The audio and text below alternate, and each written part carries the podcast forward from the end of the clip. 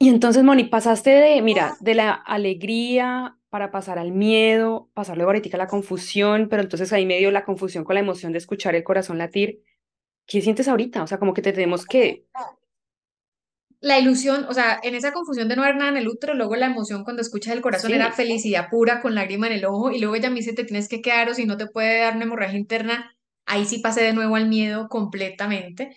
Eh, más que triste, o sea, hay un miedo y tristeza, tristeza por la pérdida, pero sí, miedo porque yo ya tengo una hija en ese punto y un claro. esposo y una familia, ¿sí? Y, y como que perder mi vida cuando tengo una niñita de dos años era como no puede ser.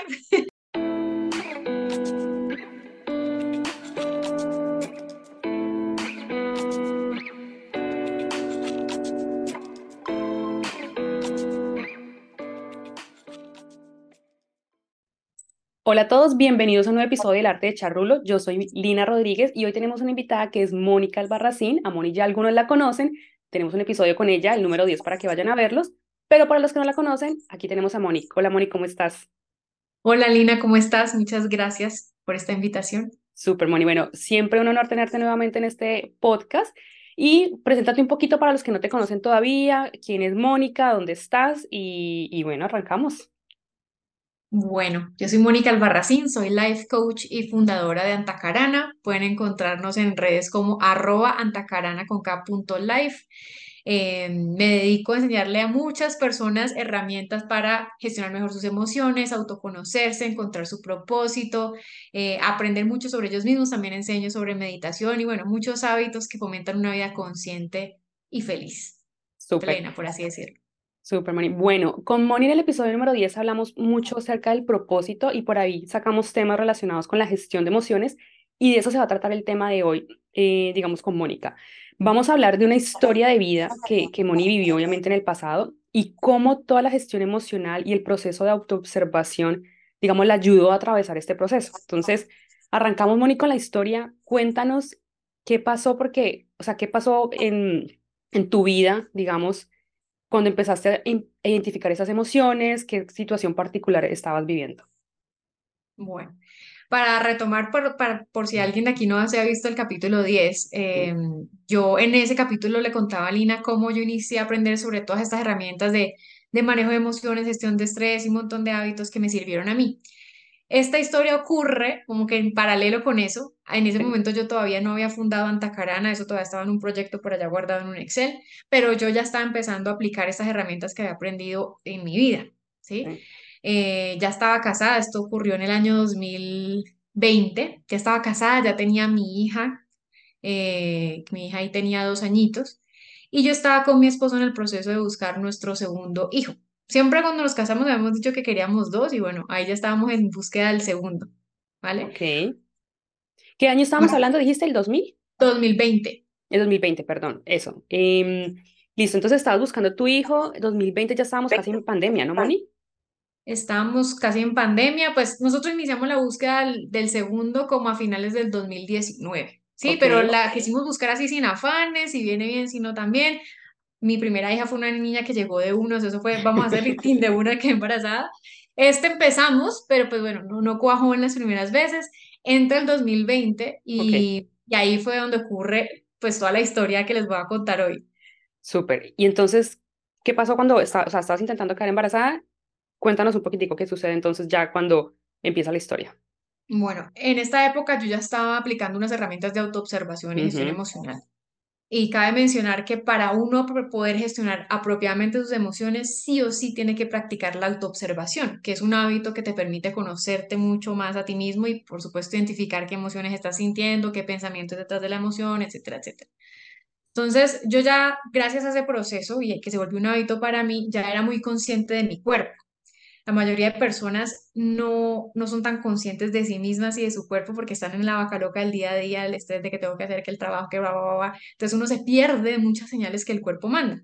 Resulta que estábamos en la búsqueda de bebé y, y más o eso fue en marzo del 2020. ujú, mm, yo tengo un retrasito, un retraso de unos dos días y yo, pues como estaba en búsqueda de bebé, yo dije, uy, ¿será que estoy embarazada? Entonces me hago una prueba de, de estas caseras, pero no me sale nada. O sea, sale una raya que yo consideré casi que tenue o inexistente. Yo no sabía si sí era o no era, pero bueno, eso pues Como que queda que la no. duda, sí. Sí, no.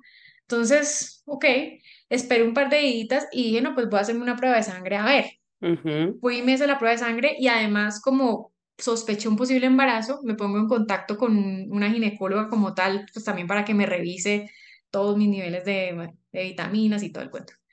Me hago el examen de sangre, le muestro los resultados a ella, Ok, pero antes de mostrárselos a ella, ahí ya empezó la pandemia como tal y nos encierran a todos, nos mandan a ok. cuarentena.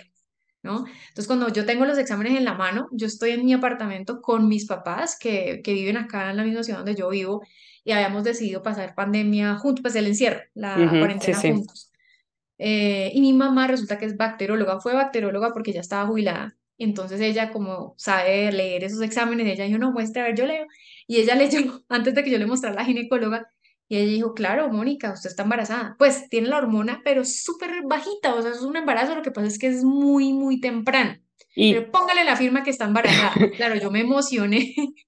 claro, y solo Moni para una aclaración, porque cuando te hacen un examen de sangre, básicamente te están midiendo como qué tanta cantidad de cierta hormo- hormona tienes. Entonces, claro, seguramente en tu prueba de embarazo eh, casera no te salía mucho, pero ya en la hormona cuando sale tu mamá lo lee, dice, bueno, Mónica, o sea, esta hormona está, está Está, presente. pero muy, muy poquito, y de Exacto. pronto por eso la prueba de casera no la ha detectado. Eso Ok. era lo que, lo que suponíamos.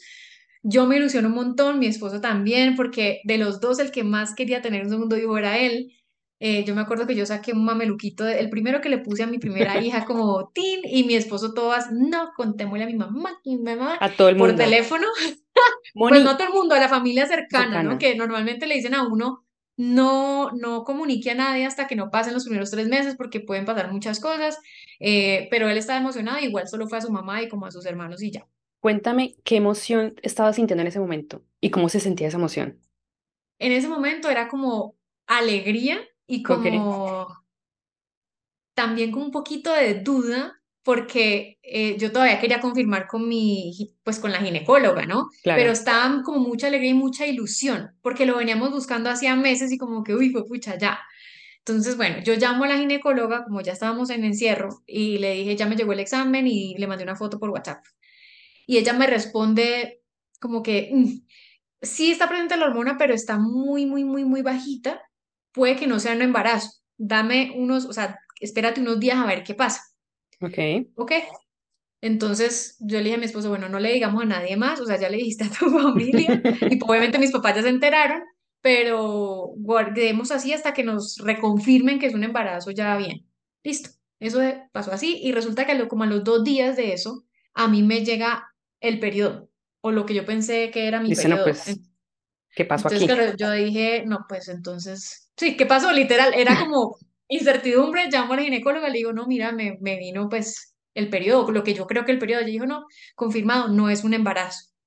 Ahí la emoción es un poquito de desilusión, pero no fue una tristeza tan grande porque igual como que no había pasado nada, o sea, fue una ilusión temporal, o sea, lo Ok. entendí, no me dio duro en ese momento. El hecho es que, bueno, empiezo con mi periodo normal, dije, bueno, pues de malas, toca seguir intentando, no pasa nada, vamos adelante. Pero pasan los días normales de mi periodo y yo empiezo a ver que yo sigo sangrando. Muy poquito, muy poquito, pero seguía sangrando, pero eso es algo inusual en mí. Y yo vengo con un proceso de autoobservación de mi cuerpo y de mis emociones y bueno, mi cuerpo me estaba diciendo, esto no es normal. No Moni, sentía dolor, no sentía dolor, pero sí nada, había ese sangrado leve. nada te dolía, pero quiero hacer una pausa aquí porque yo, o sea, tú y yo sabemos qué es el proceso de autoobservación. Cuéntanos un poquitico en qué consiste ese proceso de auto, ay, Dios mío, ya, de autoobservación, porque tú dices que es una, digamos, es una rutina que tienes que hacer, o sea, como un hábito. un hábito. Entonces, cuéntanos un poquitico para que la, gente pueda entender a qué se refiere este proceso. Bueno, el proceso de autoobservación es un hábito que comprende varias prácticas. Una de esas, por ejemplo, es un escaneo que uno hace de su cuerpo, de sus emociones, y si hay emociones que uno detecta que son de baja vibración, le llamo yo, difíciles de sentir, porque las emociones no son buenas ni Ujú, malas, son chéveres o no tan chéveres de sentir, pues entonces uno va atrás y trata de ver qué pensamiento hay detrás de esa emoción. ¿Por qué? Porque todo, todo lo que sentimos emocionalmente partió de un pensamiento, de una creencia, y también todo lo que sentimos emocionalmente se refleja en nuestro cuerpo con sensaciones, ¿sí? Entonces, cuando uno hace este proceso, por ejemplo, de escaneo, que es una de las partes Tantas. grandes, porque eso, eso lo enseño en mi programa de, de la autoobservación, como uno lo hace todos los días, mañana y noche, uno empieza a generar muchos puntos de datos y ya empieza a conocerse, porque entonces, claro, si yo detecto que cómo está mi cuerpo y cómo estoy emocionalmente y todo, todos los días, yo ya sé Que está qué cambiando y que predomina no. en mí, qué es anormal, ¿m? porque tengo mucha data, por así decirlo. Entonces, este tipo de cosas a mí nunca me habían pasado, eran inusuales en mí, el tema del sangrado, un sangrado prolongado más allá de los días normales del periodo, y eso me llama la atención. Ok. Entonces, yo llamo a la ginecóloga nuevamente y le digo, oye, te llamo porque sí, me llegó el periodo, pero ya pasaron, digamos, mis cuatro días normales y yo veo que yo sigo sangrando. Y sigo sangrando poquito, pero sigo sangrando. Esto es muy raro, eso normal, nunca me sí. pasa a mí. Entonces ella me dice, hagamos una cosa, todo por teléfono, ¿no? Porque estábamos en, en encierro total de Pandemia. pandemia. Eh, me dice, cómprate una prueba casera y te la haces y me llamas a ver qué pasó, me dices qué sale. Listo, yo tenía una ahí de sobra porque yo estaba en búsqueda de eventos, tenía ahí. Sí. Voy y me la hago, eso era un día laboral, creo que era un martes, eh, creo que el 31 de marzo. Me hago la prueba y sale súper embarazada, o sea, así, la línea Embarazadísima. embarazadísima y yo salgo, ahí sí la emoción era miedo total, era Claro. miedo, era, o sea, Una estoy embarazada angustia. estoy sangrando de rato, o sea, ¿qué le puede Sí. estar pasando a mi bebé? Si es que tengo un bebé o qué. Entonces llamo a la ginecóloga, le dice, esto salió positivo, ¿qué hago? Vengo sangrando hace como 10 días eh, y ella me dice, vete ya mismo para urgencias, ya mismo, Wow. y pide que te hagan una ecografía intravaginal a ver qué pasa. Eso era un día laboral y eran como las seis y media de la mañana, una cosa así. Entonces me toca salir corriendo para la clínica. Me acuerdo que me acompañó mi papá porque mi esposo tenía que trabajar. En eso mis papás ya, ya son viejitos, ya más Está disponible para ayudarte. Sí. Sí, mi papá es médico, acaba de decir. Entonces él fuimos a la, a la clínica y más cercana a la casa y llegamos y pedimos la, la ecografía, entramos por urgencias. Y entonces, como estábamos en pleno COVID, a él no lo dejan entrar conmigo, sino que le toca quedarse en una sala por allá solo. Entro yo a la ecografía y, bueno, empiezan a explorar, ¿no? Empiezan a explorar y lo primero que dice la, la ecógrafa es, no hay nada en el útero. Y yo quedé como, ahí sí fue como, ¿qué? Pero sí me salió la prueba súper embarazada. O sea, Mucha fue como confusión. Sí. asombro y confusión. Y ella me dice, espere, tranquila, vamos a seguir buscando, vamos a seguir buscando. Y siguió buscando, buscando hasta que tum, mm, puso como el, el aparatico ese hacia una de mis trompas y ahí estaba el corazón latiendo y se veía perfecto el frijolito ahí, estaba en una trompa, ¿sí? Ok. Entonces ya ahí me dice, tienes un embarazo ectópico, tienes seis semanas, este es el corazón, mientras todo eso yo estaba escuchando el, el corazón en el monitor, Dios mío. Que para las que no han sido nunca mamás o algo, ese sonido, ese momento en que una madre escucha ese sonido en un monitor, es una cosa impresionante, o sea, es una felicidad, una maravilla, es una cosa espectacular. Yo escuchando eso con lágrima aquí en el ojo de la emoción, Sí. ella mientras tanto me dice, tienes un embarazo ectópico, este es el corazón, ta, ta, ta, tienes que quedarte para una cirugía de emergencia, te lo tienen que sacar. Y yo, ¿qué? Moni, ¿tú sabías en ese momento que era embarazo ectópico? Mm, Sí, porque mi papá es médico y como que estoy familiarizada con términos médicos, pero para las personas que de pronto no sepan, un embarazo ectópico es un embarazo que se da por fuera del útero. El embrioncito se empieza a formar por fuera del útero, puede ser en alguna de las trompas o en alguna pared por allá afuera. Entonces, es un embarazo que no es viable porque pues no puede crecer ahí. Pero yo, yo sabía que era por fuera del útero, sabía que un ectópico era fuera del útero. Lo que no sabía es que no se podía salvar. Porque cuando ella me dice, tienes una cirugía de emergencia, yo me imaginé en mi ilusión de ser mamá Sí. que me lo podían coger, sacar de aquí y Y me lo en el metían en útero. el útero. Entonces yo literal le pregunto, pero no me lo pueden reacomodar y ella me dice, no, te tenemos que hacer una cirugía de emergencia y antes como que agradece que te diste cuenta a tiempo, porque ese sangrado leve que tienes es porque él ya está creciendo tanto que está rompiendo tu trompa. Y Wow. si hubieses llegado aquí de pronto mañana o en dos días, de pronto ya hubieras llegado con una hemorragia interna que nadie hubiese sabido de dónde es y te mueres de sangrar. Entonces te tienes que quedar en la clínica ya porque esto hay que solucionarlo hoy mismo. Era una cosa de vida o muerte, básicamente. O sea, Es una cosa de de vida o muerte. tiempo. Sí. Exactamente. Y entonces, Moni, pasaste de, mira, de la alegría para pasar al miedo, pasar luego ahorita a la confusión, pero entonces ahí me dio la confusión con la emoción de escuchar el corazón latir. ¿Qué sientes ahorita? O sea, como que te tenemos que... La ilusión, o sea, en esa confusión de no ver nada en el útero, luego la emoción cuando escuchas el corazón era Sí, felicidad pura con lágrima en el ojo y luego ella me dice te tienes que quedar o si no te puede dar una hemorragia interna. ahí sí pasé de nuevo al miedo completamente.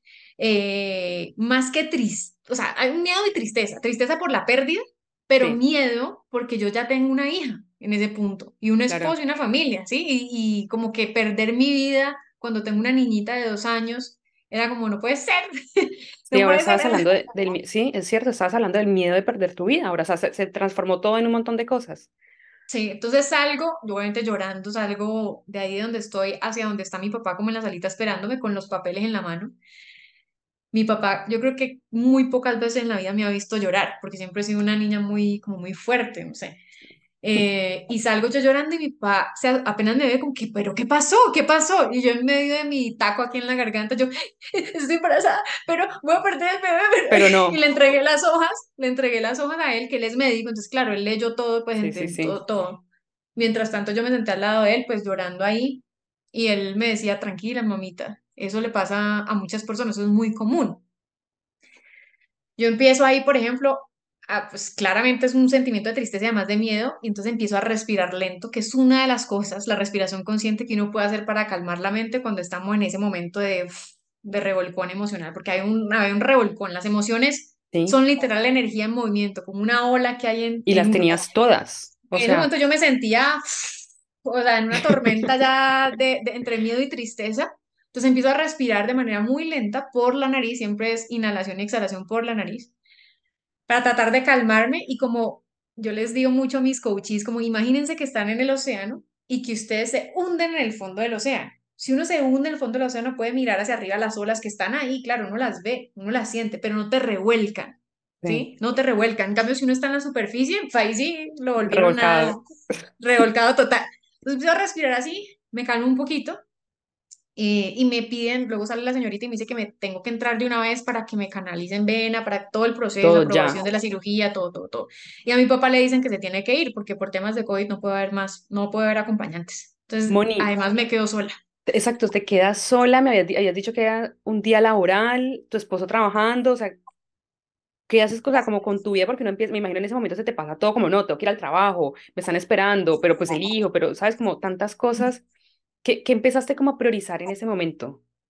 En ese momento me entré, me sentaron en la camilla y mientras me alistaban todo, seguía respirando de manera muy lenta y pensando, porque claro, cuando uno respira de manera lentamente, o sea, de manera lenta, perdón, eso genera una, una calma mental. Si nuestra respiración está directamente relacionada a nuestro estado mental y como está directamente relacionado, yo puedo usar mi respiración como un hack para calmar la mente. Entonces eso hice y con esa claridad que me permitió dije, bueno, ¿qué hago? Tengo que llamar a mi jefe sí o sí porque pues ya puedo programar una cirugía, yo no me puedo volver a la casa. Ya en ese punto ya eran por ahí las 8 de la mañana o algo así y yo no aparecía en el trabajo. Eh, entonces llamé a mi jefe, que ese, en ese momento era una directora mujer que apenas le conté todo lo que estaba pasando, pues empatía total, ella es mamá de dos niños, me dijo, Moni, tranquila, no te preocupes, lo siento mucho. Obviamente me decía lo siento mucho, otra vez yo el taco aquí de tristeza, ¿no? Como cuando uno lo consiente o alguien le dice, sí. te entiendo, uf, no te preocupes, no te preocupes, que yo me encargo de todo, eh, tú quédate tranquila allá. Listo. Entonces ella me dio también mucha paz y tranquilidad de que por lo menos esa parte laboral ya alguien la estaba solucionando o yo ya no tenía que pensar en eso. es que te quita una carga, ¿no? Como que, Claro. o sea, obviamente tu prioridad en ese momento era tu vida, pero como que me imagino la Moni súper responsable, no, yo también tengo que poner la cara en el trabajo porque me están esperando y que tu jefe, y, o sea, creo que aquel mensaje para todos es como la importancia de sentir empatía por el otro por un momento difícil, o sea, muchas veces decimos como, no sabemos qué está pasando el otro y mínimo llegó tarde, lo que sea, pero sentir y escuchar esas palabras de, de apoyo, de aliento, así no puedo hacer nada, porque es que no puedo hacer nada por ti, ¿sabes? Solamente puedes ser empática. Creo que es súper Y bonito. solo con decirme no te preocupes por nada ya me hizo mucho por mí, ¿sabes? Me quitó una carga, una carga de yo qué hago con todo lo que tengo hoy de trabajo y de reuniones. Y hay personas a veces que de pronto no son capaces de, como tú dices, ponerse en, en los zapatos del otro, de pronto no sé, nunca han tenido hijos, nunca han estado en una situación así y no son capaces de poder por lo menos imaginar que puede estar viviendo el otro y para mí eso fue muy importante, el apoyo de ella en ese momento. Me dio tranquilidad por ese lado. Y, y vale recordar acá para las personas que vieron el episodio 10, aquí yo todavía trabajaba en, esa multinacional, yo todavía no había hecho nada en Tacarana hasta ese punto, ¿sí? Entonces, mi, todo mi tiempo estaba metido pues en ese trabajo. Entonces, bueno, ella me da esa tranquilidad y ahí empiezo a usar todas las herramientas que yo había aprendido para como procesar la pérdida, porque además del más del miedo de, de mi vida, de perder mi vida, hay que procesar esa pérdida. Sí, Entonces entro en meditación y yo me acuerdo que antes de entrar en meditación, sí le avisé como a los familiares que ya les habíamos dicho que estábamos embarazados. sí, eh, esto no pasó, les mandé una fotico, eh, estoy en estos momentos en la clínica, me van a tener que sacar esto de emergencia, ta, ta, ta, ta, ta, ta, listo. Obviamente todo el mundo me mandó mucho apoyo, que eso es muy lindo también. Hay personas que a veces les ocurren situaciones difíciles de salud y se tragan todo, ¿no? Como para no sí, preocupar a la gente. Pero en ese momento uno necesita apoyo. Así sea unas palabras, sirve mucho. Y en esos momentos que, que en pandemia muchas personas pasamos solos, porque como no se podía entrar acompañante, uno tenía que entrar solo. Ese apoyo moral, así sea por un mensaje, eh, llena mucho el corazón. Uno sabe que hay alguien sí. pendiente de uno. Sentir que no estás solo viviendo la situación difícil, o sea, que al menos alguien sabe que lo estás viviendo y te acompaña para escucharte, para hablar, para un consejo, para una palabra de aliento, seguramente.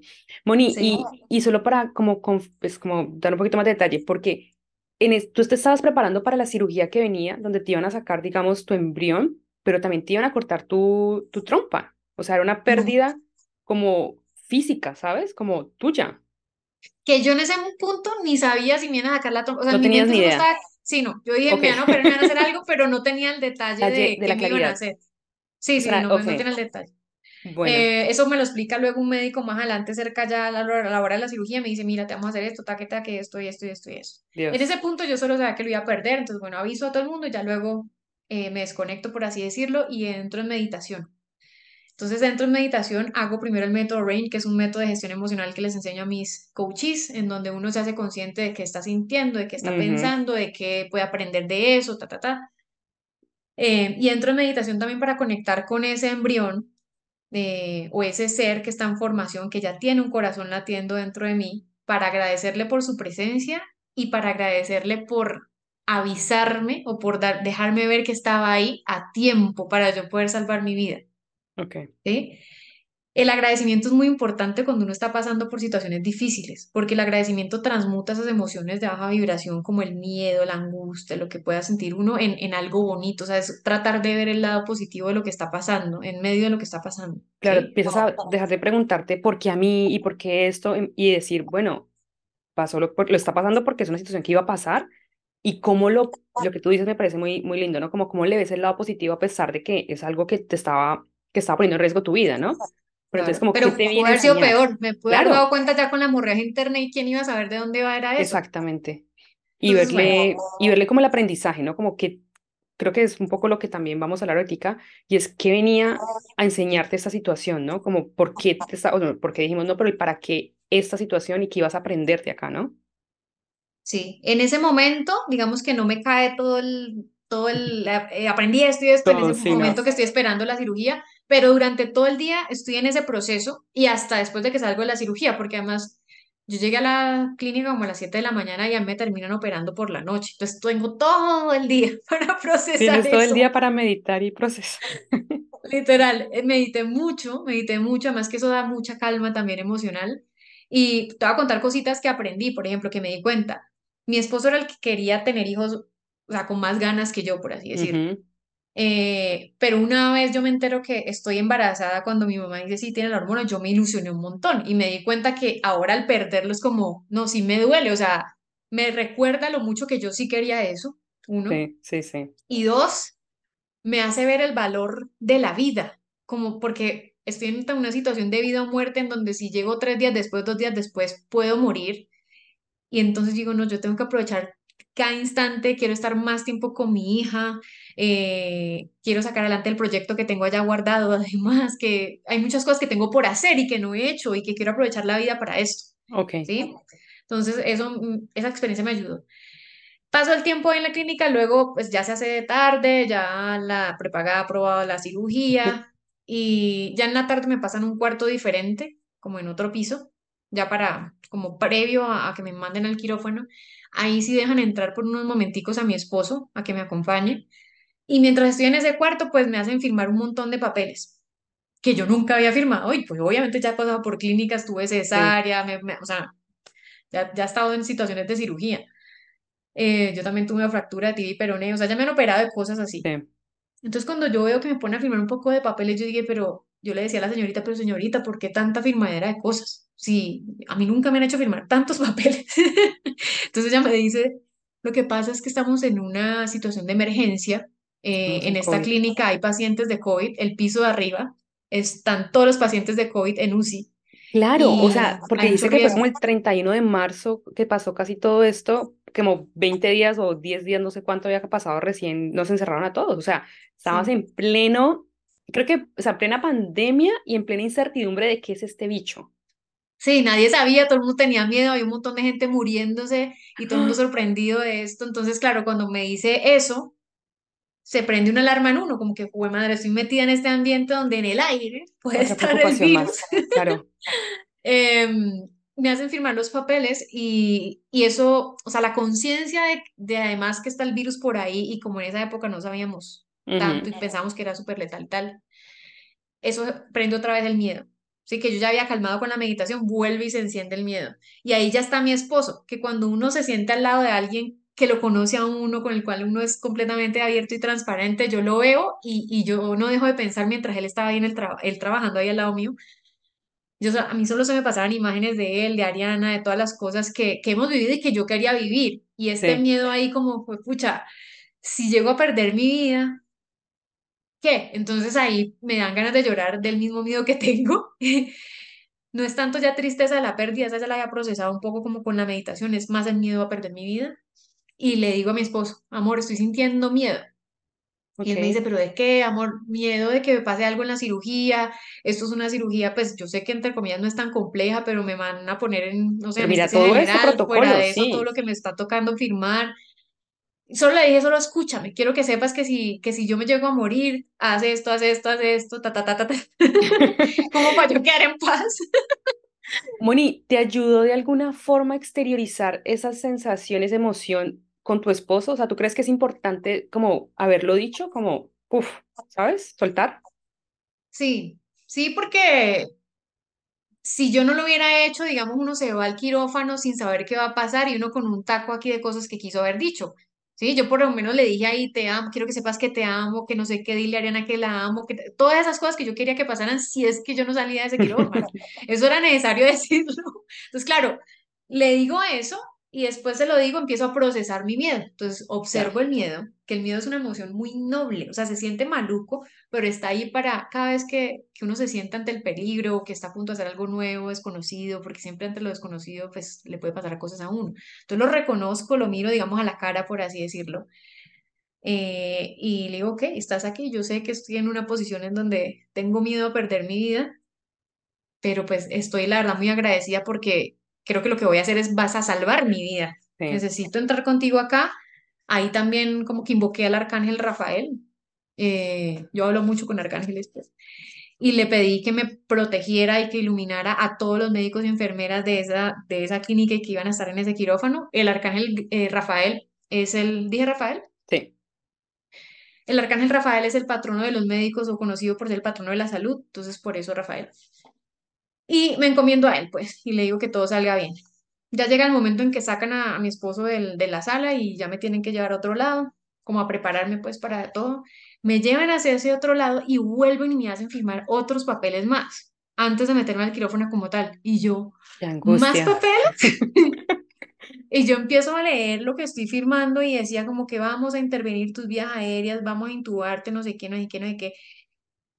Y otra vez yo llamo a la señorita, pero a mí ya me han hecho cirugías con anestesia general en mi cesárea, mi, cuando me fracturé la pierna, a mí nunca me han intubado. ¿Por qué me van a intubar?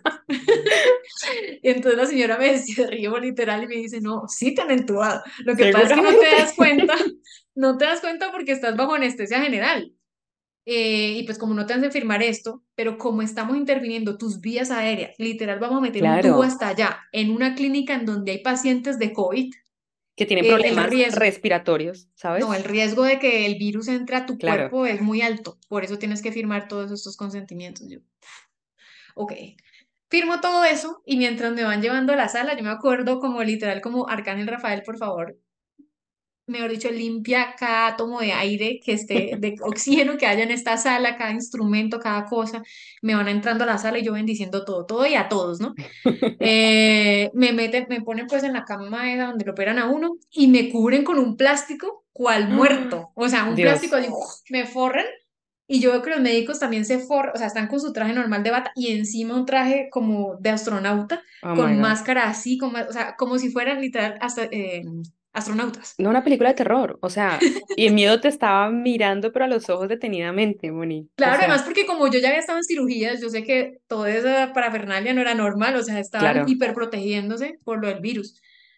Imagínate uno con un plástico, literal solo le, le levantaban el pedacito donde le iban a rajar a uno. sí, Y bueno, entro a la cirugía y ya me ponen la máscara de, como de oxígeno y por ahí me imagino que, de, no sé, de me, me anestesia, ponen sí. anestesia y yo ya me voy, me desconecto pues de- del mundo.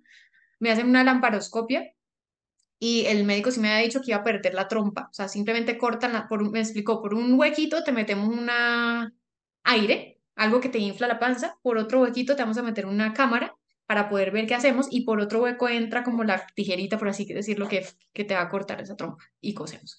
Ok. Listo, luego me despierto de la anestesia, mareadísima, como todas las personas sabrán cuando uno se despierta de eso, y, y me voy para la casa con una panza que parecía como de cinco meses de embarazo por el aire que le meten a uno, ¿no? Uno sale Sí. inflado ahí. Moni, pues ahí pero me... espérate, te levantas mareada, abre los ojos, pero ¿qué sientes? Quiero saber, ¿cuál es tu emoción? Ahí gratitud, como estoy viva. Ok, Estoy viva, ya sa- pues ¿ya se ya fue el miedo, de lo peor. Sí, claro, porque mi miedo principal era perder mi vida, pero ya no ahí salí de la, ahí ya salí, ahí ya salí y me fui para mi casa y apenas veo otra vez a mi hija, la abrazo, pero me toca abrazarla con mucho cuidado porque yo no puedo hacer mucho esfuerzo, ni la puedo Sí, cargar, nada. Me dicen que no puedo hacer ejercicio como por cuatro meses, tengo el, el abdomen muy hinchado. Y lo bueno es que tengo médico a bordo porque mi papá es estaba quedando conmigo, entonces él me hacía las curaciones y todas las vainas y tal. Eh, y lo que me dedico ahí es como a terminar de procesar un poquito la pérdida, pues porque ya lo había hecho el día de la cirugía, pero a ese otro día ya estando en casa le escribo una carta a ese, a ese, digamos, bebé, que incluso le puse nombre, yo sentía por alguna razón que era niño, mi esposo siempre quería tener otra niña, pero yo sentía que este era, era niño, no sé por qué, y yo le puse Ismael y le hice una carta, hola Ismael, le agradecí por haberme avisado de su presencia, por todo lo que aprendí de esto. Y, y le dije que lo va a tener muy presente como un angelito que tengo siempre ahí en el cielo conmigo.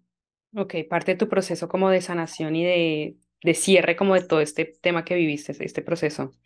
Bueno, Moni, entonces listo, ya había mucha, creo que volvías un poco más a la calma, de pasar de este remolino de emociones como tú decías, porque fueron todas y un poco ya llegar a la, gat- a la gratitud. em, pasas, me dijiste cuatro meses, eh, digamos, reposo, con médico a bordo. ¿Qué sigue después en tu vida? Cuando, o sea, vuelves a intentar tener hijos nuevamente? Eh, ¿o es algo como que lo hablaron con familia, digamos, con tu esposo y dijeron, no, no más, ¿sabes? Como, En ese momento dijimos, como estaba todo lo del COVID, así nadie sabía qué iba a pasar en ese momento, ¿no? Estaban todos cerrados, sin saberse hasta cuándo. Nosotros dijimos, bueno, por algo será, eh, paremos un momento porque ni sabemos cómo va a estar el mundo en un año, sí, aguantemos un poquito, luego miramos a ver. Y listo, no, no seguimos buscando, paramos la búsqueda. Eh, se terminó el 2020, empezó el 2021, ahí empezaron como ya a abrir más, ya más salimos cositas, de sí, cuarentenas extremas. Y en el 2021 nosotros nos vamos a vivir a Buga, eh, porque por la pandemia todo el mundo estaba trabajando remoto y nosotros queríamos estar allá para darle una educación, digamos, presencial a Ari, porque en las ciudades grandes todo estaba virtual. súper. Y allá pues mi, mi suegra tiene un jardín, entonces nos fuimos a vivir allá por eso. Y allá, estando allá, como ya todo estaba más tranquilo, entre comillas, con la pandemia, dijimos, bueno, pues empezamos, busquemos el, el segundo otra vez. Pero ahí nos pasó que mi esposo estaba viajando mucho y no nos coincidían las fechas, o sea, mi, mi época fértil, él estaba de viaje, él estaba ahí y yo con el periodo, o sea, No muy así. No daba, no daba. Eh, luego retornamos a Bogotá, nosotros nos devolvimos como en, en, en el 2022, o sea, pasó casi un año y pico más, en julio de 2022 nos devolvimos a Bogotá, ya porque pues mi- teníamos que estar acá como familia, es un tema, otra Moni, discusión aparte. en ese tema, cuando estabas en Buga, solo para conectar tu historia con Antacarana, ¿qué estaba pasando en Antacarana en ese momento? Cuando yo me voy a Buga, estoy ya craneándome la manera de generar ingresos a través de mi propósito. Hasta ese momento, ya a finales del 2020, yo ya creo una, una Instagram que es Ya, arroba ya, ya estabas. antacarana.live, pero estaba solamente generando contenido sin generar ningún ingreso. Luego me voy a Buga y yo sigo pensando, bueno, ¿cómo es que logro un ingreso a Ok, través de ok. esto?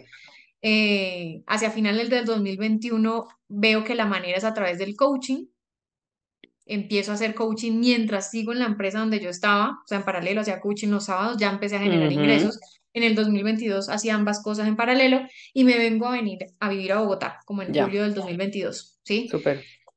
Y hasta ahí, digamos que el tema de, del de traer el segundo bebé, no estábamos coincidiendo en fechas con mi esposo, entonces estaba siendo muy difícil, pero ya cuando nos venimos a vivir a Bogotá, ya pasando más tiempo juntos, ahí sí como que, no, bueno, intentémoslo ya un poquito más en forma, ya nos daban los tiempos y empezamos a intentarlo nuevamente sin afanes, o sea, sin presiones. Pero ¿qué pasó aquí? Yo ya estaba en mi proyecto Antacarana en paralelo con mi trabajo corporativo. Claro.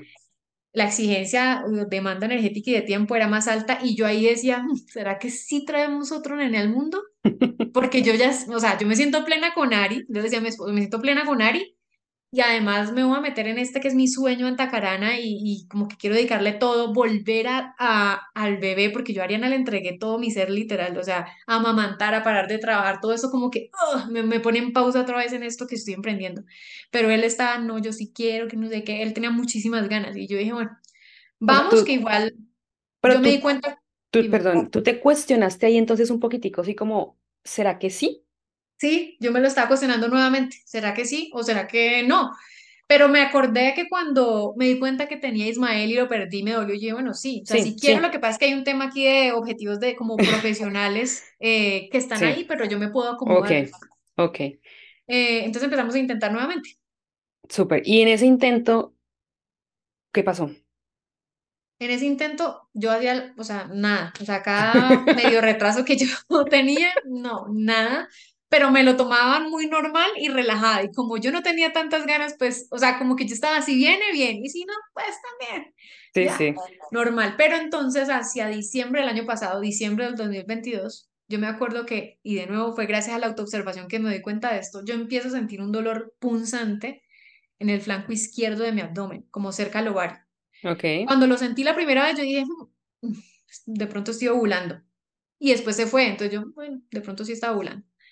Pero después lo volví a sentir un poco más agudo, pero más agudo es como una, una picada, como una punción ahí, yo, "Ush, eso sí ya está como raro. Pero no era constante, sino que venía y se apagaba un día y así.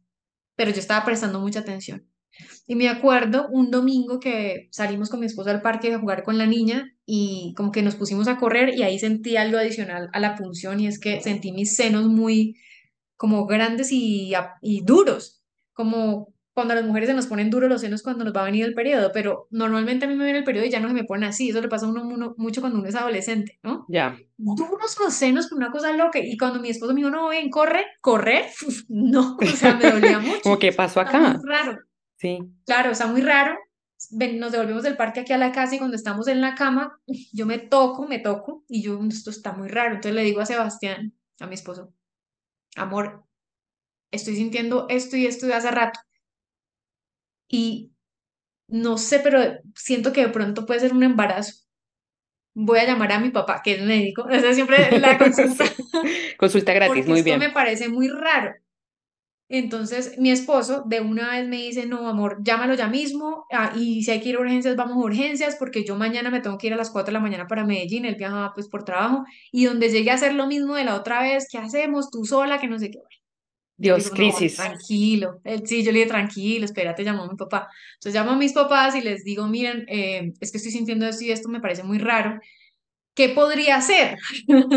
Y, podría ser un embarazo y me dicen, pues sí, podría ser, pero tranquila, no hay afán.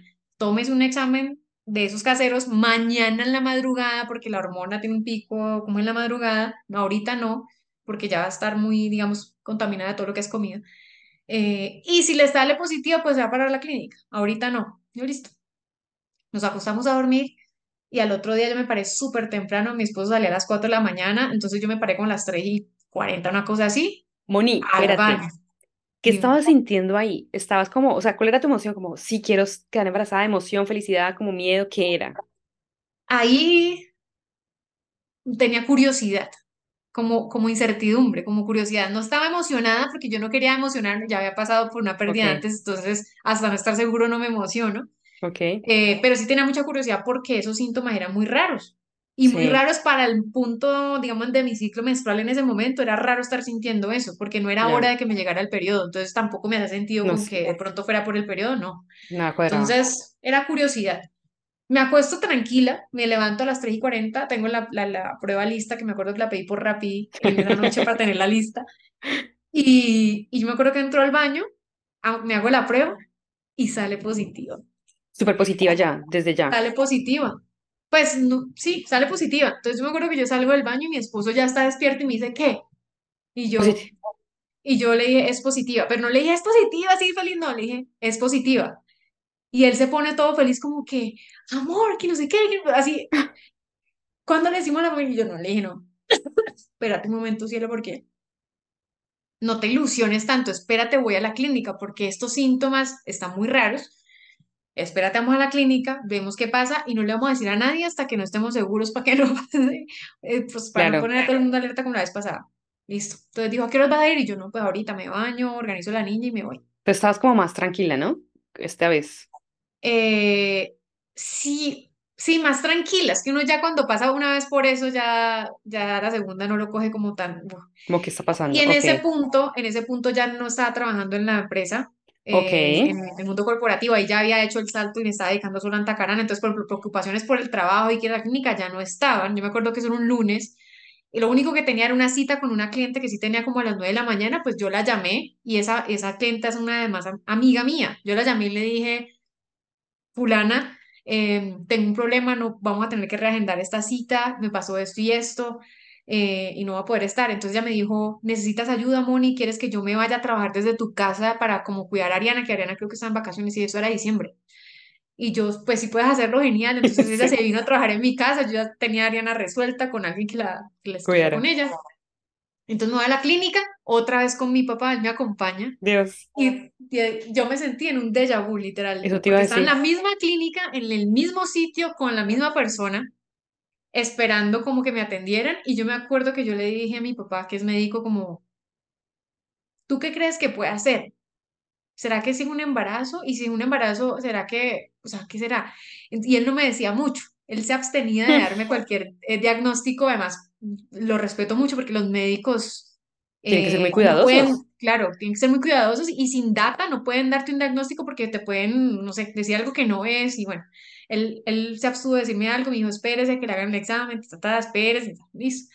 Entonces, nada, ahí mucha incertidumbre y respirando nuevamente de manera muy lenta eh, y me llaman nuevamente, entro al mismo sitio donde me habían hecho la ecografía la vez pasada, en el 2020, vuelven y me hacen la ecografía intravaginal, nada en el útero, y voltea la chica hacia, hacia la trompa donde que ya me habían sacado y me dice, bueno, aquí está la trompita, ahí está el muñón de la trompa, pues que te cortaron, ta, ta, ta, y luego pasa al otro lado. Y en el otro lado se ve como que mi, mi ovario está grande, como un quiste, que un quiste es normal para todas las chicas. Cada vez que ovulamos, como que se arma un quistecito que es como una burbujita, por así decirlo, suelta el óvulo y luego eso se reabsorbe. Normalmente eso pasa así, pero a veces como que no se reabsorbe tan rápido y se queda ahí un ratico. Bueno, eso era lo que veían ahí y no veían nada más. Entonces me dijeron, vamos a pasarte un examen de sangre para ver ¿qué, qué está pasando? Me hacen el examen de sangre y me toca esperar ahí un huevo de tiempo a que salga el resultado del examen. Al final, el examen dice que tengo la hormona del embarazo, o sea, estoy en un embarazo, pero el embarazo no se vio en la ecografía, en ningún lado. Entonces, y no había corazón, o sea, sonidos de corazón y eso no. Entonces, lo que parecía era un embarazo muy incipiente, muy, muy, incipiente, como muy temprano, ni siquiera se ha formado el corazón o algo así y me dicen vuelve en dos días y si el dolor persiste, porque me estaba doliendo mucho ahí como con esa picada y además ya he tenido, ese día ya me vino un poquito de sangre, si el dolor persi- persiste o hay sangrado, te vienes por urgencias. Listo, ok. yo me devuelvo el lunes para mi Moni, casa. ¿ese dolor que tenías era el quiste en ese momento o no tenían claro de dónde venía tu dolor? Ellos dicen que puede ser por el quiste, y Ya, pero no sé. pero tampoco tenían claridad. Sí, no, ni yo ni nada. Entonces me Ni dijeron, nadie. vuelve en dos días y Vuelva. si, si algo venga rápido, si, mejor dicho, si, si empieza a sangrar o este dolor es insoportable, vengas de una. Listo, yo me vuelvo a mi casa Y ahí la emoción sigue siendo incertidumbre. O sea, no podía ni emocionarme ni tener miedo, no sabía ni qué estaba pasando, era pura incertidumbre. Ok. Em, y muy consciente de mi cuerpo tratando de ver si habían cambios en la intensidad del dolor y todo eso. Al otro día, eh, yo me acuerdo que vuelvo a ir porque me está doliendo, o sea, me sigue doliendo y el médico dijo que si me seguía doliendo yo fuera. Entonces yo fui. Ese día fui por urgencias otra vez y me ve una médica distinta. Que vuelve y me hace examen de sangre y vuelve y me, me mandan a hacer ecografía. En la ecografía sigue sin verse nada. En la, el examen de sangre se ve que la hormona ha aumentado, lo que quiere decir que puede ser un embarazo eh, que está progresando. Entonces ahí yo sigo con incertidumbre, pero hay un poquito ya como de emoción. Ok. Es más, me acuerdo que creo que ese día me acompañó, no sé si fue ese día o el siguiente, me acompañó una amiga de la empresa donde yo trabajaba, que de nuevo me pareció fantástico tener a alguien que me acompañara porque nadie más pudo ir conmigo. Em, entonces, bueno, ahí sí hay algo de emoción. Y yo empiezo a preguntarles, bueno, pero ¿por qué, es, ¿por qué la hormona está a ese nivel y no se ve nada en el útero? Ok. Entonces me siguen diciendo que puede haber muchas explicaciones. Una, que sea un embarazo muy incipiente, pero esa teoría se empieza a caer porque la hormona ya está en un punto en donde no es, o sea, para el nivel de hormona que tengo, se supone que debería verse algo en el útero y no nada. Y no se ve nada. Entonces esa teoría se empieza a caer. La otra opción es que sea un embarazo ectópico, nuevamente. Y la otra opción es que sea un embarazo gemelar, que porque como son dos, puede que la hormona esté más arriba, pero todavía estén muy chiquitos y no se vean. Entonces me dicen, vuelve mañana para volver a ver si la hormona sigue subiendo y si ya se ve algo en el útero. ¿Qué pensaste o qué sentiste cuando te dijeron que podían ser dos? pues cuando ya le dicen a uno eso y uno contempla la posibilidad de que sean dos, yo dije, prefiero, o sea, qué lindo y bienvenidos los dos. Si estoy embarazada, prefiero eso a otro ectópico. Claro. ¿No? Y sí, va a ser durísimo porque pues dos, imagínate, Tú estabas preocupándote por uno, ahora pregúntate sí, por dos. Pero, pero a ese punto prefiero la emoción y la alegría de traer dos a otra pérdida. Okay. Entonces yo ahí, yo me acuerdo que yo, yo le, le dije a mi esposo y él como que, pero también como que bienvenido. Hágale. Y yo empiezo como a programarme a orar para que, bueno, si esto es un embarazo, que esté perfecto, que todo esté perfecto, que por favor dejen verse en ese útero, déjense ver. Eh, mejor dicho, yo bendiciendo mi útero y que todo pase bien, pero con, mucha un rayo de luz. Todavía. Sí, okay. Todavía con mucha incertidumbre. Al otro día vuelvo, sigue la hormona creciendo y no se ve nada en el útero. Entonces, la, la, la esperanza de un embarazo gemelar sigue estando, pero también el posible riesgo de un ectópico sigue estando, las dos. Y bueno, me devuelven para la casa y el jueves vuelvo otra vez porque ahí sí el dolor ya está más punzante que nunca, o sea, ya me está doliendo mucho. Y esa tarde vuelvo y me ve el mismo médico que me vio el lunes. O sea, yo ya llevo cuatro, días yendo a la clínica, que me chusen todos los días y con la incertidumbre a, a pleno, en pleno, ¿no? Sí. Eh, ahí me ve el mismo doctor del, del lunes y ahí fue por la nochecita, eran como las seis de la tarde y él me dice, mire, doña Mónica, eh, todos los médicos que la hemos visto, porque cada día me ve uno diferente, hemos estado estudiando su caso y todos coincidimos en algo. Esta hormona eh, venía subiendo, lo que daba la esperanza de un embarazo gemelar, pero hoy vimos que bajó ligeramente o se quedó como muy plano, no me acuerdo bien porque yo en el momento solo quería saber qué pasaba conmigo. Eh, y la verdad es que todos coincidimos en que lo más probable es que lo que usted tenga sea un embarazo ectópico junto con un quiste, porque el dolor, como me están haciendo ecografías, ese quiste había crecido, en el jueves ya estaba grande ese quiste está muy grande, eso es lo que te está causando el dolor y está ocultando la trompa, o sea, no podemos ver la trompa porque el quiste está muy grande, no se ve bien, entonces no podemos ver qué es que hay ahí, pero todos creemos que es un ectópico, aunque no lo podamos ver, todos coincidimos en esto. Entonces yo le voy a pedir, doña Mónica, que se quede en la clínica para que la tengamos ya canalizada y todo, porque el riesgo de que haya que pasar la cirugía es muy alto, pues si es que es un ectópico. Se queda a dormir acá y mañana a primera hora vuelve a examen de sangre, vuelve a ecografía y según lo que aparezca ahí, tomamos decisiones. Mejor dicho, se ahorra la idea de ir a la casa, pero seguimos con lo mismo y creo que hay un poquito ya más de claridad, ¿no, Moni? Como que ya se descartaban. Sí, ahí ya se derrumbó el sueño, ahí ya se derrumbó para mí por lo menos en un 80%. Aunque yo guardaba la esperanza del embarazo porque ya eran como cuatro médicos que, que coincidían en lo otro. sí, Y cuando me dice quédate en la clínica por riesgo de cirugía, eso no lo hacen de gratis. O sea, él lo que estaba evitando y me lo explicó es, me dijo, claro. mira, si te mando para la casa y algo pasa, de nuevo vas a llegar aquí a las 11 de la noche, 12 de la noche, una de la Sí, mañana con un sangrado imparable. Y mientras te hacen el ingreso, te aprueban, te canalizamos, o sea, eso puede ser muy grave. De nuevo claro. corre de riesgo tu vida. Dios mío. ahí sí me vi otra vez en el verdadero déjà vu, o sea, otra vez esto. Y me acuerdo que ahí, pues nada, llamé a mi esposo, le conté todo lo que me dijeron y le pedí que me trajera una maleta con ropa y como un libro para leer mientras tanto, cosas así. Él me quedo ahí en la camilla, él llega y cuando entra me dice, trata de darme tranquilidad a mi esposo, como que tranquila, amor, lo que sea que pase, vamos a estar bien, ya tenemos a Ariana, no hay presión por tener otro bebé. em, y yo, pues como, yo ahí sentía como una tristeza pero no tanto por mí, sino por él, porque yo sentía como que, fue, pucha, el que más quería otro hijo es él, era él. tu, tu tristeza era como defraudarlo, ¿no? Como no poder Sí, darle eso que, que los dos querían, pero que tú sabes que él quería más, ¿no? exactamente, exactamente. Siento una tristeza por eso y un, como un miedito y, y como una especie de resistencia a si era un ectópico, como otra vez tener que pasar por ese proceso de, de cirugía y el miedo a todo lo que implica estar bajo el quirófano y ta, ta, ta, ta, ta, ta. Pero bueno, todavía no quería preocuparme por eso, quería estar en ese momento en el ahora, porque no se sabía todavía. Faltaba una ecografía y un examen de sangre para ver qué. Entonces ahí, de nuevo, respiré, medité y todo el tiempo de la noche que estuve despierta aproveché, llevé mi mente a otra cosa, que empecé a leer uno de mis libros y, y bueno, me acuerdo que mi mamá me acompañó esa noche, si no estoy mal. El hecho es que al otro día temprano me mandan a, a examen de sangre primero y mientras salen los resultados de sangre me mandan a ecografía. Entro a la ecografía y el ecógrafo confirma Me dice, no he visto el examen de sangre, pero a este punto ya debería verse algo en el útero y no hay nada. Y en tu trompa, pues no te puedo decir porque el quiste está tan grande, tiene como 7 centímetros de diámetro, o sea, eso estaba casi como una pelota de tenis un poquito más, grande, estaba grandísimo, que por eso no vemos la trompa, o no vemos qué hay ahí, pero lo más factible es que sea un ectópico porque en el útero no hay nada y en la otra trompa, pues claramente no hay nada porque ni siquiera Sí, está. Eh, entonces esperemos el examen de sangre y hablas con el médico y él te dirá cómo proceder. Ok. Ahí ya saliendo de la ecografía, y sí para mí ya se derrumba totalmente la posibilidad del embarazo, porque es que no se ve nada, no hay nada, y ya debería verse, así fuera gemelar o lo que sea. Eh, entonces hay como una, como una desilusión y quedo a la espera del examen de sangre.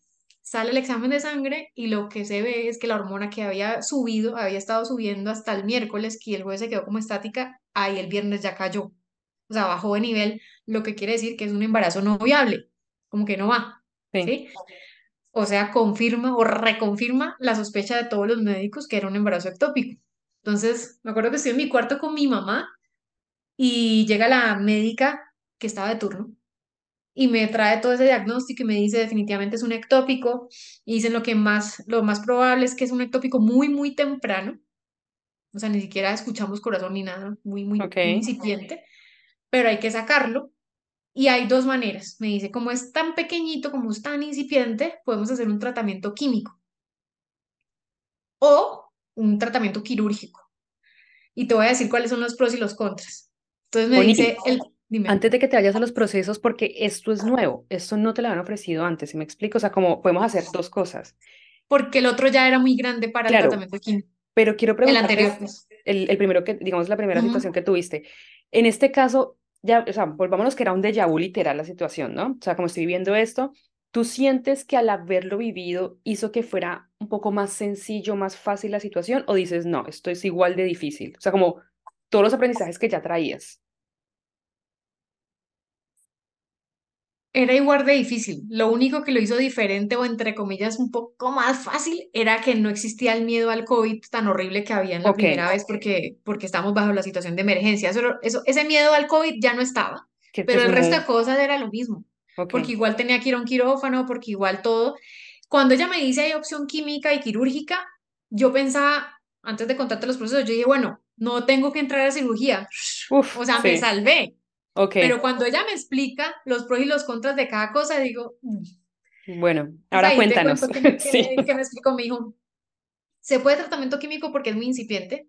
Eh, este tratamiento es con un medicamento que me acuerdo el nombre, un nombre rarísimo, pero es un medicamento que usamos para pacientes con cáncer y pues tiene unos efectos secundarios. El, peor, el más suave de los efectos secundarios es que tengas mareo, vómito, diarrea y que se te ponga la piel enrojecida así. Y me muestra una foto de una persona así como la piel como el rabo de un de uno de esos micos. De un... sí. Bien gráfico, Moni, sí. Literal, así. Y yo dije, esto no, esto lo menos, esto lo menos, menos grave. Entonces, así de fuerte es el medicamento y, y me dije, sí, es muy fuerte. De hecho, si decides el tratamiento químico, no es que te lo va a inyectar ya, tenemos que primero hacer pruebas de sangre, hacerte exámenes de hígado, de todo, para ver que, que tu cuerpo que eres apta para recibir el, el, el medicamento, lo cual me hizo ver que era un medicamento muy fuerte. O está la, ah, bueno, y otra cosa, este tratamiento químico es para, digamos, disolver el, el, posible embrión y que salga, o sea, te soluciona el embarazo ectópico, pero no le hace nada al quiste. El quiste tendríamos que esperar a que se reabsorba. Entonces, en dado caso que escojas esta alternativa, te hacemos todos los exámenes de rigor, te inyectamos el medicamento y vas a tener que venir la otra semana a observación y exámenes para ver cómo va evolucionando tu cuerpo y cómo evoluciona el quiste. ¿Qué hacemos, y luego qué hacemos con el quiste, claro. Claro, porque si sigue creciendo el quiste o no se va, igual toca hacer pues, sacártelo quirúrgicamente. O la otra alternativa es, vamos a tratamiento quirúrgico. Eh, el tema es que pues tienes que ir a cirugía vas a perder la otra trompa, o sea que pierdes la posibilidad de tener hijos nuevamente, por lo menos de manera natural, podrías a través de in vitro. Y lo bueno, o bueno, el lado positivo es que aquí sí te solucionan el, el, el, ectópico y el quiste, te sacamos todo, te vas para tu casa y no tienes que volver aquí ya más. Moni, en el químico tenías la opción de volver a poder ser, digamos, tener un hijo de manera natural, ¿sí? Como que ahora lo confirmaste con el quirúrgico. Mm, quedaba con la esperanza, sí, porque no iba a perder la trompa si decidía el tratamiento químico. Entonces me deja así y me dijo, voy a salir para dejarla pensar un mm. momento. Entonces ella se va y yo, yo no quería volver a entrar a cirugía, pero cuando ella me pone ante esas dos alternativas y me muestra los efectos de la química, yo también soy muy consciente de que le meto a mi cuerpo y yo no quería someter a mi cuerpo a semejante ataque químico. O sea, si me tienen que hacer exámenes de hígado, de todo, para ver si resisto el medicamento y todo lo que me mostró en las fotos, dije, uy, o sea, esto es demasiado fuerte. Y mis ganas, por lo menos personales, de querer tener otro hijo, tampoco son tantas como para sufrir esto y fuera eso seguir, ya llevaba cuatro días chuzándome, seguir la otra semana chuzándome y sin saber si me toca igual ir a cirugía por el quiste. De acuerdo. O sea, ahí al lado estaba mi mamá, y yo lo pienso primero, luego le digo, le digo, mami, ella fue bacterióloga, o sea, no es médica, pero está en el mundo de la salud. Según tu perspectiva, ¿cuál crees que es la mejor opción? Porque yo creo que la mejor es la, la, la, quirúrgica, aunque no era lo que yo quería, yo no quería ir al quirófano. Y ella me dice, pues mamita, yo también creo que lo mejor, ese medicamento sí es muy fuerte, sí es muy fuerte. Y yo le dije, bueno, pero voy a, voy a hablar con Sebastián porque esto nos afecta a los dos. O sea, esta decisión le quita la posibilidad de volver a tener un hijo, por lo menos. Entonces llamo a Sebastián y no me contesta. Estaba trabajando. ¡Ah! Moni, vuelvo, o sea, obviamente el episodio es de gestión emocional y quiero entender qué emoción tenías acá. Estaba, o sea, había incertidumbre, pero había miedo, digamos, o sea. En ese momento ya la incertidumbre se fue porque ya era, ya tenía un diagnóstico estaba como, la emoción era, no era miedo tampoco, sino era como, no estaba sintiendo una emoción fuerte en ese momento, sino estaba como en un momento como de silencio emocional, tratando de ver cuál era la mejor alternativa. O sea, en ese momento yo me puse en modo racional. Claro, racional completo. Me encanta eso porque también se vale a veces ponerle apagado a las emociones y decir, yo sé que esto es así, o sea, está pasando esto, ta, ta, ta, ¿qué voy a hacer? De manera racional. Yo sabía que ir al quirófano me daba miedo. Y yo creía que el método químico era, uff, menos mal, eso fue suavecito. Pero cuando la médica me pone las dos opciones con sus pros y sus contras, ahí me doy cuenta que el, medicamento creo que también me daba más miedo. Me daba más miedo, sí, exacto. Entonces ahí como que digo, bueno, ambas cosas implican miedos, ambas cosas implican riesgos. modo racional, y me salgo de mi personaje, que es, es, una tarea linda de hacer, de verte como con otra perspectiva y qué puedes hacer que sea lo mejor para ti en esta situación. Ahí llamo a mi esposo, no me contesta, entonces mientras tanto llamo a mi papá, que es médico, también para ver la perspectiva de un profesional de la salud que conoce de tipo de medicamentos, papá, es este medicamento, hace esto y esto, o cirugía, ta, ta, ta, ta, ¿tú qué opinas que es lo mejor? Me, me confirma que el medicamento es supremamente fuerte, me dice, eso depende de lo que tú quieras. Si quieres volver a tener hijos, pues el medicamento pues es una opción, pero si no es tan grande la, el deseo de tener otro hijo, pues vete por la cirugía.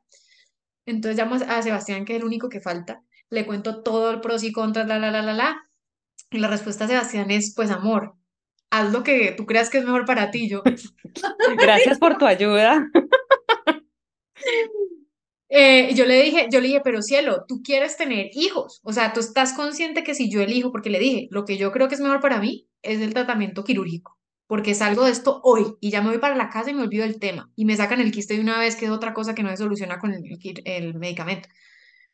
Esto es lo que yo creo que es mejor, pero eso te deja sin la posibilidad de tener hijos. ¿Estás consciente de eso? Mi hijo, amor, lo que tú consideres mejor. Yo tengo ya mi hija, estoy feliz con ella, o sea, yo quería tener hijos, pero tampoco puedes que me muero y no tengo otro hijo.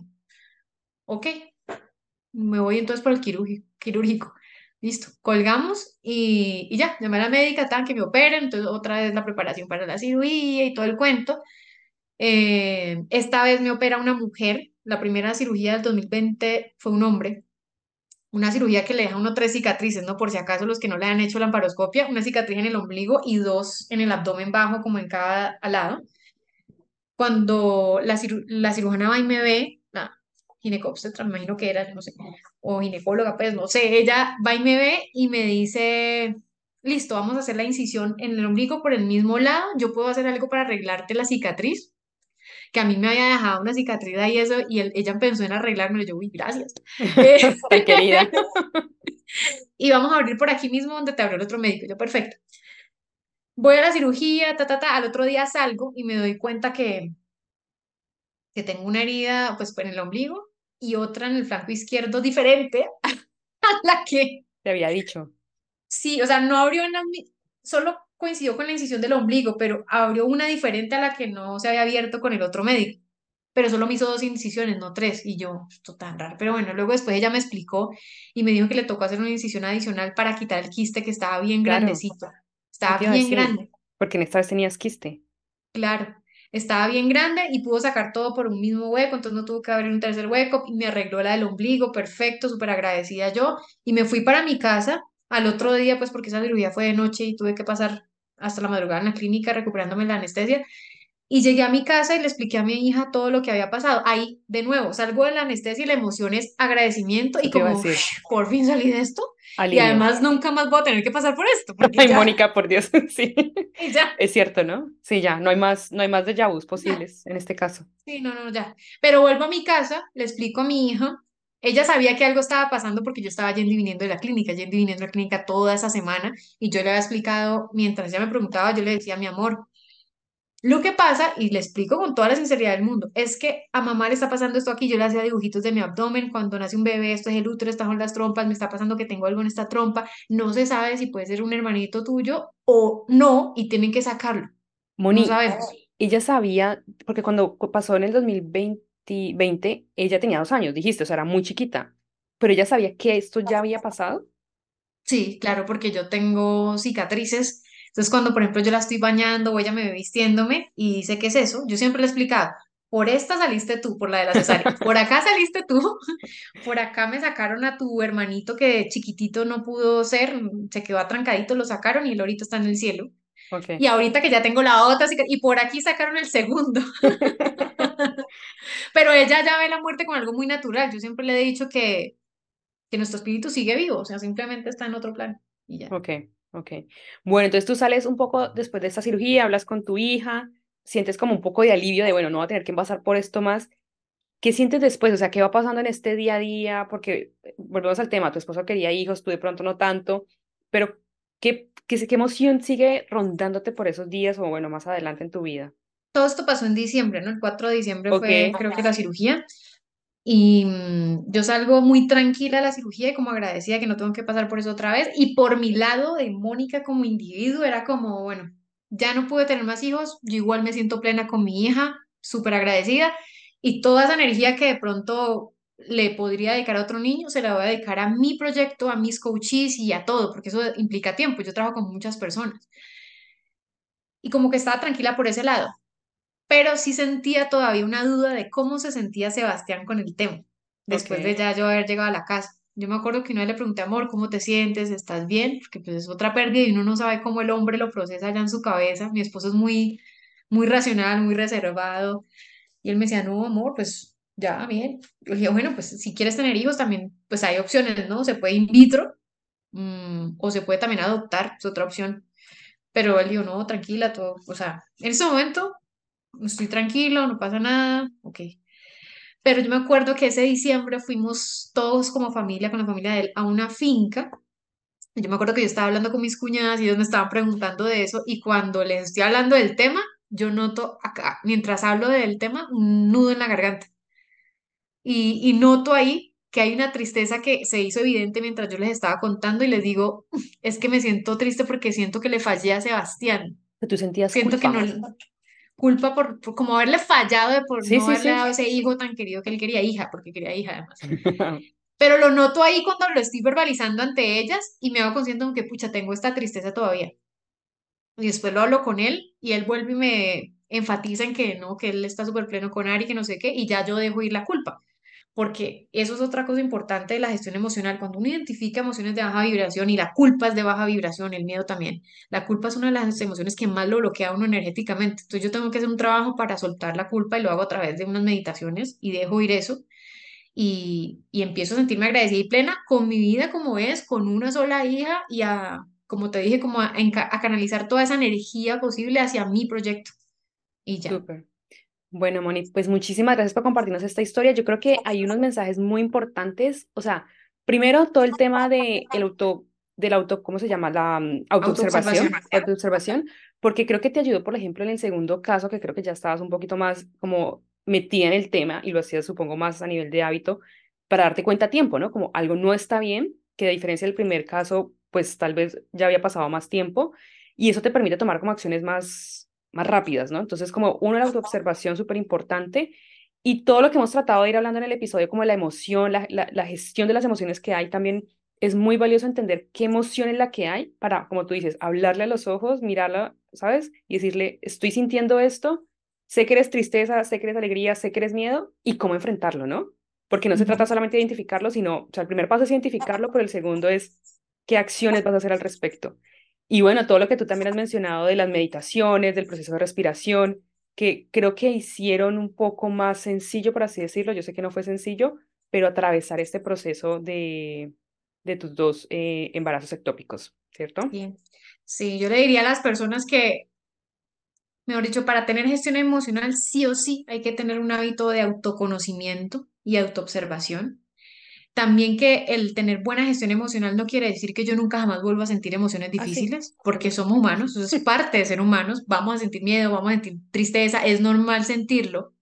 La pregunta es si eres capaz de gestionar esa emoción. Sí. Y yo te puedo decir algo que me pasó durante los dos episodios. A pesar de la incertidumbre, miedos, tristeza que pude haber sentido en, en esa semana o días en donde pasé por ese episodio, de fondo siempre había una emoción de tranquilidad. Como que uno sabe que todo va a estar bien y que esas emociones son algo que están ahí encima, como unas olas encima, pero yo en el fondo lo sé, no estoy tranquila. Y eso solo se logra cuando uno sabe observarse y tiene herramientas para gestionar esas emociones y, y observarlas y dejarlas pasar, porque uno sabe que son energía ahí en movimiento. Súper. Moni, muchísimas gracias por compartirnos tu historia, por estar nuevamente en este episodio. Ya sabes que eres bienvenida en este podcast y bueno, los esperamos a todos para que nos escuchen en un próximo episodio del Arte de Charrulo. Chao. Chao.